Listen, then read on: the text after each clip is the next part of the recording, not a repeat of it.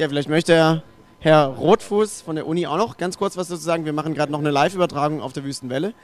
Ähm, Sie sind jetzt gerade wahrscheinlich einmal rumgegangen. So, was ist so Ihr Eindruck vom alternativen Dias? Interessant, was verstände hier ist. Wir haben hier ja ein grundsätzliches Problem, dass der große Saal leider nicht mehr genutzt werden kann.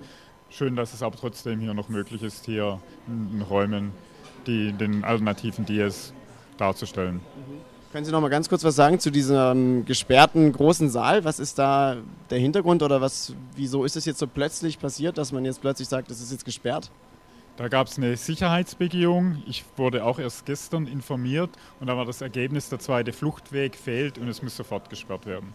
Okay. Und ähm, gibt es da jetzt irgendwie schon einen Lösungsansatz, wie man das jetzt in naher Zukunft sozusagen lösen kann? Weil es ja wahrscheinlich schon so ein bisschen die existenzielle Grundlage von vielen Fachschaften, was so die Finanzierung von Erstsemesterbespaßungen und so weiter angeht, diese Einnahmen aus den Clubhausfesten. Also wie kann man da jetzt schnell irgendwie eine Lösung finden, dass es bald wieder möglich ist, hier Clubhausfeste zu machen? Kurzfristig muss man nach Alternativen schauen, sei es über die Mensa vom Studentenwerk oder Schetthalle beispielsweise mit der Stadt. Mittelfristig muss natürlich hier der zweite Fluchtweg her. Okay.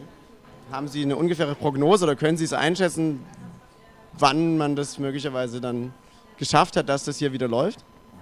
Das müssen wir mit dem Bauamt absprechen. Ich hoffe, dass es nächstes Jahr möglich ist, praktisch einen zweiten Fluchtweg zu installieren. Okay, gut. Dann bedanke ich mich erstmal für die Information.